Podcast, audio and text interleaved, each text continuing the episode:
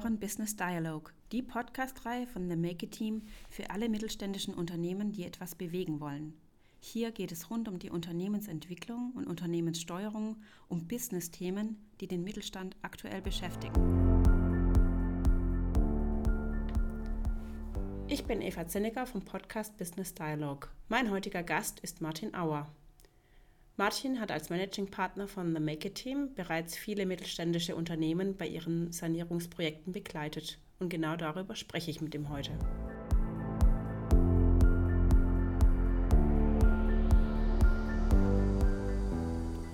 Heute geht es um das spannende Thema Sanierung. Ähm, wenn ein Unternehmen saniert werden muss, steckt es ja bekanntlich in einer Krise. Gibt es denn hier den typischen Fall im Mittelstand? Früher hätte man gesagt, ja, es gibt typische Fälle. Meistens hat man Managementfehler ausgemacht, ähm, die dahinter stehen, weil äh, sich Krisen eigentlich langfristig angebahnt haben. Es gab äh, seltene Fälle, in denen eine singuläre Ursache äh, Grund für die Krise war. Die Zeiten haben sich nach unseren Beobachtungen, nach unseren Erfahrungen deutlich geändert. Äh, wir haben nach der Corona-Pandemie die Ukraine-Krise. Äh, damit verbunden waren äh, Probleme in der Lieferkette. Es gibt Probleme in der, mit den Energiepreisen, die für manche Unternehmen exorbitant ähm, gestiegen sind. Es gibt Themen, wo sich einfach das Geschäftsmodell komplett ändert. Also Dekarbonisierung ist sicherlich einer der Stichworte dazu. Und so befinden sich viele Unternehmen gleichsam in einer Multikrise. Ähm, das Ganze wird dann noch befeuert durch einen Fachkräftemangel. Es wird sicherlich auch befeuert äh, durch die, den Anstieg der Regulatorik, durch äh, gestiegene bürokratische Anforderungen. Ähm, all das äh, spielt eine Rolle, dass Unternehmen in Krise geraten. Was aber geblieben ist im Vergleich zu der Zeit vor Corona, in vielen Fällen reagieren Unternehmen viel zu spät und äh, wir merken das immer wieder. Wir kommen mit Unternehmen ins Gespräch, ähm, wo die Krise im Grunde weit fortgeschritten ist. Und äh, das stellt natürlich äh, die Unternehmen und auch die Sanierungsmaßnahmen äh, vor besondere Herausforderungen. Wenn der Make-Team in ein Unternehmen äh, kommt, ähm, das saniert werden muss, wie sehen denn dann typische Krisensituationen aus? Ja, die Krisensituationen in mittelständischen Unternehmen sind natürlich immer ganz unterschiedlich.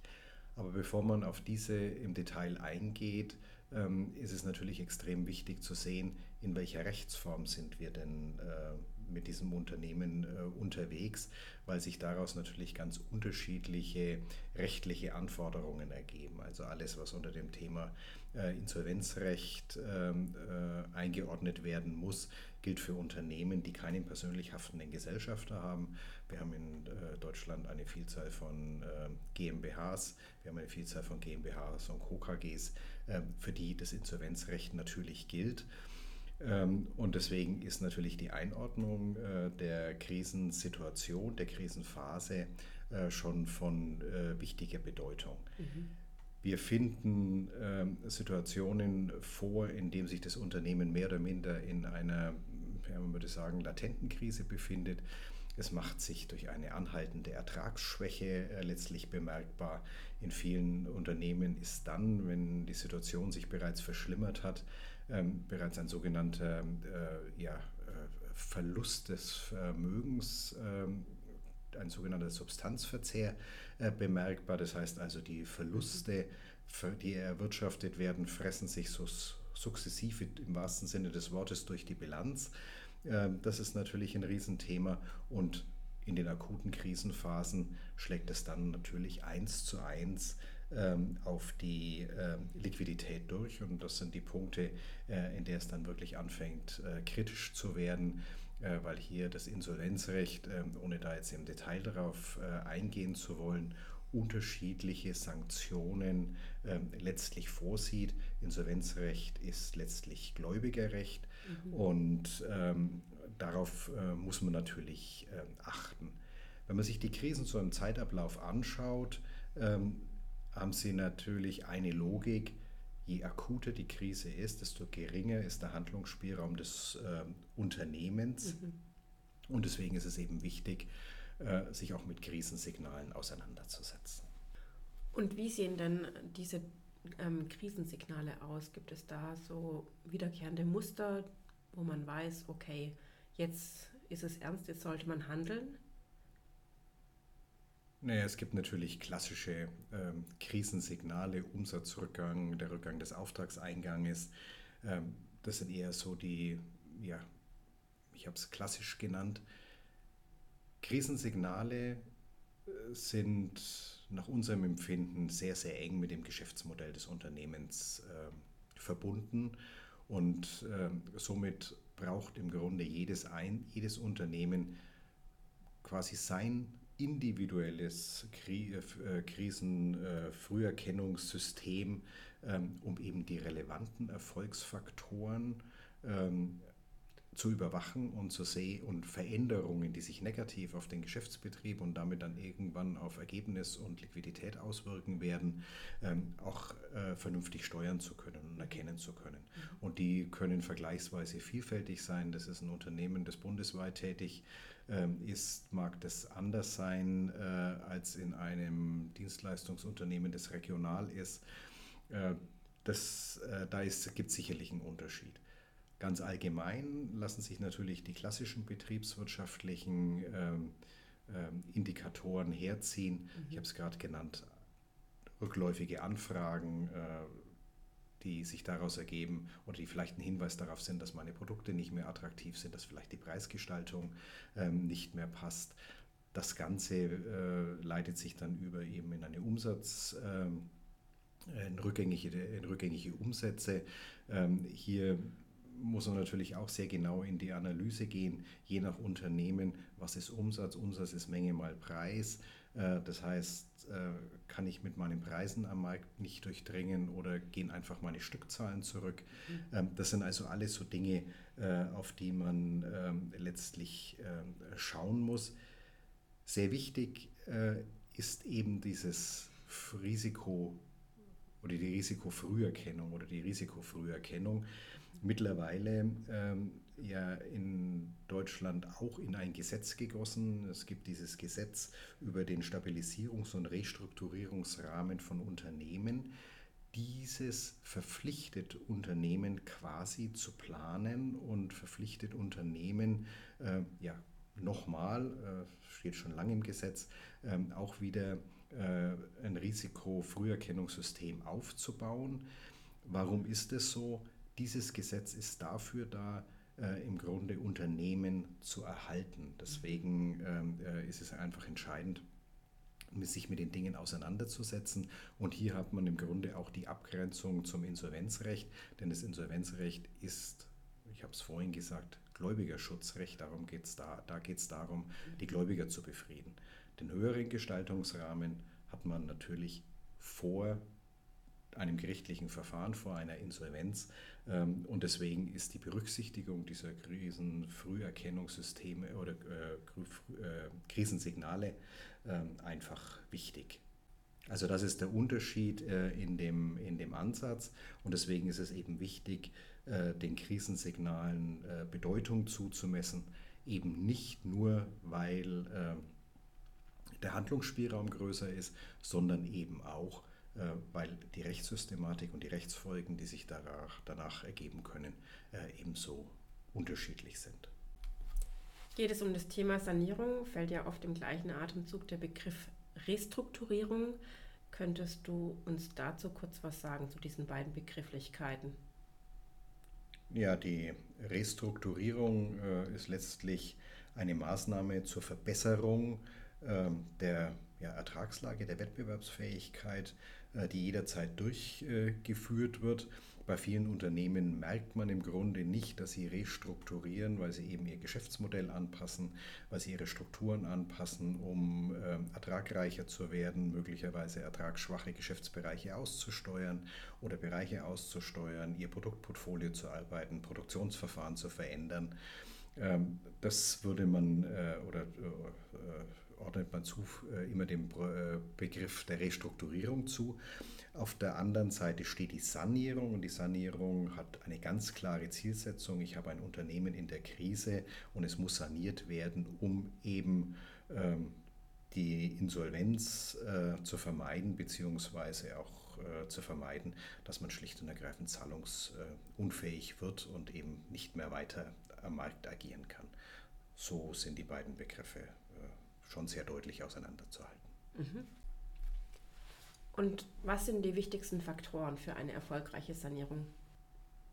Das Entscheidende ist eine sehr, sehr genaue Ursachenforschung. Mhm. Warum befindet sich ein Unternehmen in der äh, schwierigen Situation, in einer Krisensituation und was waren die Ursachen dafür und was muss ich im Grunde tun, um diese Ursachen äh, zu beseitigen. Mhm.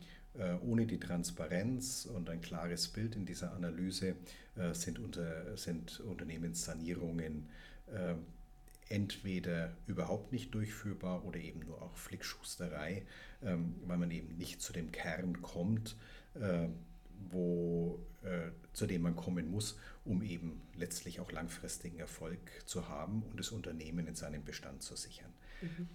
Der Kernpunkt äh, einer Sanierung ist das Sanierungskonzept äh, und je nachdem, ähm, wie äh, in welcher Situation sich das Unternehmen befindet. Das heißt, ob ich rechtlich verpflichtet bin, meistens in Verbindung mit Bedarf an neuen Finanzmitteln, ähm, eine Fortführungsaussage zu treffen. Stichpunkt IDW S6 das ist so ein Instrument, das ähm, in Fachkreisen ähm, dann immer wieder fällt. Ähm, das gehört alles zum äh, Sanierungskonzept. Mhm.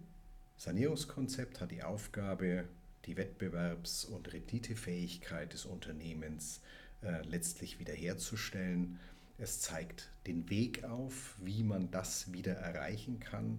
Äh, ein Sanierungskonzept ist immer unterlegt mit einer ähm, Unternehmensplanung.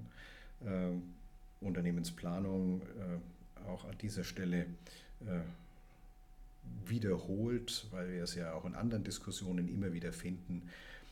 Dafür sprechen von einer integrierten Unternehmensplanung, das heißt also die Planung der Gewinn- und Verlust, der Gewinn- und Verlustrechnung, der Gewinn der Cashflow-Rechnung, damit also Aussagen über die Liquidität und äh, natürlich auch eine Bilanzplanung äh, und das hinreichend detailliert mit realistischen Annahmen, äh, um einfach zu sehen, wie kann sich das Unternehmen wirklich entwickeln, ist es realistisch, dass man diese Dinge ähm, erreichen kann. Ja, und wenn es dieses äh, Konzept gibt und wenn der Plan besteht und alle Beteiligten ähm, der Meinung sind, äh, man könne es in, mit dieser Richtung umsetzen, äh, dann braucht es natürlich ein Sanierungsmanagement bei größeren Einheiten, ähm, verbunden vielleicht mit einem Projektmanagement Office, mit einem PMO. Ähm, das äh, ist quasi die strukturelle und systematische ähm, Aufstellung, um überhaupt äh, sanieren zu können. Wie umfangreich ähm, diese Maßnahmen alle sein müssen, wie umfangreich das Konzept ist, ähm, hängt immer davon ab, wie groß das Unternehmen ist, wie tief das Krisenstadium ähm, eigentlich äh, äh, im Moment schon ist und wie groß die Beteiligten äh, letztlich sind. Solange das Unternehmen mit eigenem Geld oder Gesellschaften mit eigenem Geld agieren, ähm, ist der Handlungsspielraum sicherlich größer, ähm, als wenn ich viele äh, finanzierende Banken äh, mit einbinden muss oder umfangreich frische Mittel im Unternehmen brauche.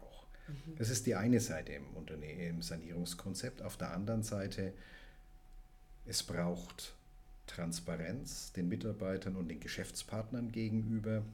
Äh, es braucht die richtige, angemessene Kommunikation, ähm, um im Grunde, im Grunde ja, einerseits äh, mit dem internen Blick die Leistungsträger an Bord zu halten, ähm, die Mitarbeitenden nicht zu verunsichern, äh, sondern im Grunde klar zu kommunizieren, wie die Situation ist, welche, was man vorhat ähm, um äh, Unsicherheiten, an manchen Stellen natürlich auch Existenzängste mhm. Äh, zu nehmen.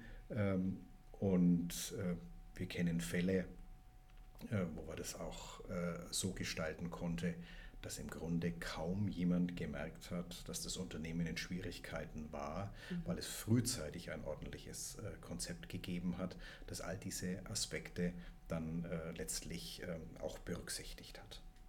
Wenn jetzt die Entscheidung für eine Sanierung gefallen ist ähm, und ähm, ein Sanierungskonzept entwickelt wird, was sind hier genau die Inhalte? Ja, die Zielsetzung äh, hatte ich ja gerade genannt, wettbewerbsfähig muss das Unternehmen am Ende der Sanierung sein, es muss äh, renditefähig sein, mhm. das sind die zentralen Anforderungen. Ähm, was heißt es aber konkret? Konkret heißt es, wir müssen zunächst mal sicherstellen, dass die Liquidität gewährleistet ist. Das ist natürlich der zentrale Punkt. Sind die Zahlungs- oder sind ausreichende Zahlungsmittel vorhanden, um eben diese Veränderung, diese Transformation des Unternehmens hin zu äh, ja, einem ertrags, ertragfähigen Unternehmen überhaupt äh, durchlaufen zu können. Das ist der zentrale Punkt. Ähm, mhm. Da gibt es viele, äh, viele äh, Dinge, die zu diskutieren sind. Äh, wir sind, mit, wir sind der Meinung, dass man heutzutage in den seltensten Fällen Unternehmen äh, überhaupt über reines Cost-Cutting sanieren kann. Äh, also die Themen, äh, wir halbieren die Mannschaft und ähm, dann wird alles gut. Mhm. Äh, die Zeiten sind, äh, das werden uns die Fachkollegen bestätigen, seit langem vorbei. Also es ist wirklich die Frage, wie saniert man ähm, klug? Das geht viel über die Topline. Das heißt, die Frage, ähm, welchen Umsatz generiere ich mit welchen Produkten zu welchen Preisen. Äh, das macht letztlich wettbewerbsfähig aus. Also wir müssen im Grunde die gesamte ähm, äh, Gewinn- und Verlustrechnung und damit natürlich auch alle Zahlungsflüsse berücksichtigen. Ähm, was ist genauso Inhalt? Die Frage ist, wo sind im Grunde die Schwachstellen, die beseitigt werden müssen? Das können Produktionsverfahren sein, es könnte Produkte sein, es kann eine fehlende Digitalisierung sein. Mhm. Also man sieht an dieser Aufstellung schon, es gibt eine Vielzahl von Aspekten, die ähm, betrachtet werden müssen, um eben Ertragsfähigkeit äh, herzustellen. Und die Ertragsfähigkeit muss stabil bleiben und das ist eben das dann, was dann wettbewerbsfähig ist. Also auf Dauer, Klammer auf, bis zur nächsten Krise, ist im Grunde so ein Bonbon, nach der Krise ist vor der Krise, mhm. ähm, aber zumindest im gegebenen Marktumfeld langfristig und damit ja, nachhaltig, wie man wohl sagen würde, äh, eben auch wieder erfolgreich zu sein. Äh, und deswegen gehört in so ein Sanierungskonzept natürlich auch eine Veränderung der Managementsysteme, der Controlling-Systeme mhm. äh, mit hinein, die Risikofrüherkennung, die wir gerade schon besprochen haben, ist ein Element äh, des Sanierungskonzepts, um in Zukunft vermeiden zu können, wiederum in, Krise, in eine Krise zu kommen. Mhm. Und steht im Make-It-Team auch manchmal vor der Entscheidung, ob eine Sanierung überhaupt noch Sinn macht? Also gibt es auch immer wieder so eine Patt-Situation, wo es darum geht, ähm, Sanierung, Verkauf oder gar Schließung? Ja, selbstverständlich gibt es äh, diese Situationen. Wir haben über Krisenursachen gesprochen. Äh, lassen sich diese Krisenursachen ähm, letztlich nicht beseitigen, mhm. weil Produktionsverfahren, altes, weil Märkte weggebrochen sind oder eben weil ein singuläres äh, Ereignis ähm, das Unternehmen dermaßen äh, geschädigt hat. Als Beispiel lässt sich sicherlich ein, ein Forderungs- Verlust äh, oder Forderungsausfall ähm, nennen, ähm, dann äh, ist der Handlungsspielraum natürlich extrem ähm, eingeschränkt. Mhm.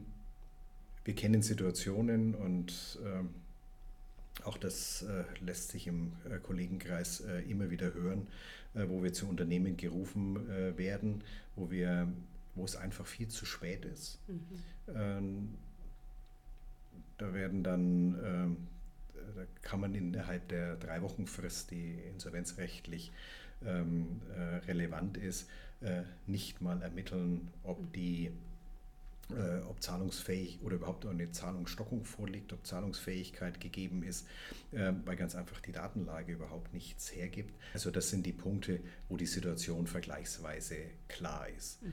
Schwieriger ist es in Situationen, ähm, wo das Unternehmen grundsätzlich äh, sanierungsfähig ist, dazu aber umfangreiche Investitionen erforderlich sind. Mhm. Und ähm, da kann es natürlich schon durchaus äh, sinnvoll sein, äh, das Unternehmen dann äh, möglicherweise in den Verkauf zu geben, um mit einem Partner oder mit einem neuen Gesellschafter, neuen Mitgesellschafter, es sind ja im Mittelstand alle Konstellationen am Ende denkbar, ähm, eben neu aufzustellen und neu zu positionieren. Wir kennen aber auch Fälle, äh, wo sich Familienunternehmen entschlossen haben, entweder zu verkaufen oder zu schließen, ähm, einfach weil sie das Risiko äh, der Sanierung und der damit verbundenen Transformation nicht mehr tragen wollten, um das vorhandene Familienvermögen letztlich auch zu sichern. Ähm, und das ist äh, sicherlich eines der größten Herausforderungen äh, in der Sanierung, wenn man in Familienunternehmen ist, äh, weil man äh, im Grunde ja den klassischen Klein Dreiklang zwischen Familienunternehmen, Unternehmerfamilie und Familienvermögen letztlich auch äh, berücksichtigen muss. Gibt es an dieser Stelle einen Tipp, den du mittelständischen Unternehmen mit auf den Weg geben möchtest? Ja, jeder, der in der Sanierung oder Restrukturierung und Sanierung tätig ist, hat wahrscheinlich einen ganzen äh, Koffer voller Tipps. Ähm, vielleicht äh, die folgenden Punkte, die besonders wichtig sind. Äh, Punkt Nummer eins ist, man darf den Faktor Zeit nicht unterschätzen. Mhm. Äh, unsere Empfehlung ist, äh, wenn man ein ungutes Bauchgefühl hat, wenn man beim Blick in die BWA oder in den Quartalsreport bei dem Vergleich von Soll-Ist-Zahlen ein ungutes Gefühl hat, dann hilft es schon mal, den Blick von außen zu holen. Mhm. Das kann eine Unternehmensberatung sein, das kann natürlich The Make It Team sein, es kann der Steuerberater sein, es kann ein befreundeter Unternehmer sein. Wichtig ist, dass man sich hier im Grunde selbst ein klares Bild über das eigene äh, Unternehmen macht, über die Situation macht. Wir haben über den Faktor Zeit schon gesprochen, als wir von der Frage des Handlungsspielraums äh, gesprochen haben in den unterschiedlichen Krisensituationen äh, und die kommen ähm, hier natürlich zum Tragen. Mhm. Der zweite Tipp, ähm, den man äh, mitgeben kann, ist, man sollte sich frühzeitig, bestenfalls äh, unter Begleitung von Fachleuten, dazu entscheiden, ähm, zu sanieren, zu restrukturieren, zu sanieren. Ähm, wir sehen immer wieder, dass viele Unternehmer äh, den Fehler machen, eigenes Geld in das Unternehmen zu investieren. Mhm als Gesellschafter nochmal ein Gesellschafterdarlehen zu geben, aber am Ende langen diese Mittel nicht. Und spätestens, wenn wir in ein Sanierungsverfahren kommen, wo frisches Geld erforderlich ist, werden die Banken immer nach dem Eigenanteil der Gesellschafter fragen. Mhm. Ähm, und wenn dann bereits alles im Unternehmen steckt, wird der Spielraum deutlich eingeschränkt. Deswegen auch hier der klare Tipp, je schneller man sich professionelle Hilfe holt, äh, desto besser ist es. Ähm, und der dritte äh, Tipp ist, die Sanierung ähm, unterliegt eigenen Gesetzmäßigkeiten. Mhm. Ein Unternehmen in der Krise kann von keinem der Geschäftspartner, insbesondere von den Banken und anderen Finanzierern, wie ein normales Unternehmen behandelt werden. Ähm, das bedeutet, die Banken tun sich ungleich schwerer, ähm, überhaupt zu kreditieren, neues Geld zu geben. Da gibt es ganz genaue Spielregeln dafür. Wir haben einen IDW S6 angesprochen. Es gibt die Gesetzregelung äh, für die Banken, wann darf ein Unternehmen in Krise überhaupt noch mit Krediten versorgt werden. Ähm, da spielt dann die Beziehung zu der Hausbank nur noch bedingt eine Rolle, äh, weil einfach diese Regularien äh, festgezurrt sind. Und weil dieses so ist, ähm, spielt der Faktor Zeit eben eine Rolle. Und je früher man ähm, äh, quasi die Dinge versucht in die, in die richtige Richtung zu beeinflussen ähm, und das professionell macht, desto äh, besser ist es, weil man darf nicht vergessen, wir haben seit äh, quasi der Finanz- und Wirtschaftskrise 2007, 2008 lange Zeit bis Corona im Grunde nur eine wirtschaftliche Entwicklung gekannt, diese hat letztlich auch bei den Banken äh, ihre Spuren hinterlassen, Mhm. Eigentlich im positiven Sinne, es gibt kaum mehr Sanierungsspezialisten. Diese ganzen Abteilungen, die sich früher damit beschäftigt haben, ähm, sind reduziert worden, aus gutem Grund, weil es wenig, äh, weniger Krisenfälle gegeben hat. Ähm, und nun ist da grundsätzlich keiner mehr, möchte man schon fast sagen, ganz so ist es natürlich nicht. Ähm, also werden auch die Banken viel, viel mehr äh, drauf schauen, lohnt sich eine Sanierung auch mit dem persönlichen Aufwand, ähm, der für die Institute damit verbunden ist. Mhm. Also festzuhalten bleibt, das Thema Sanierung ist groß, es ist sehr komplex. Du hast uns jetzt heute an der Stelle einen ganz guten Einblick und auch Überblick gegeben mit ähm, spannenden Praxiseindrücken und Erfahrungswerten. Vielen Dank, Martin, dass du heute hier unser Gast warst. Sehr gerne, vielen Dank. Das war unsere heutige Folge aus der Podcast-Reihe Business Dialog von The Make It Team. Mein Name ist Eva Zinnecker. Wenn es Ihnen gefallen hat, hören Sie mal wieder rein oder lassen Sie uns eine Bewertung da. Bis zum nächsten Mal.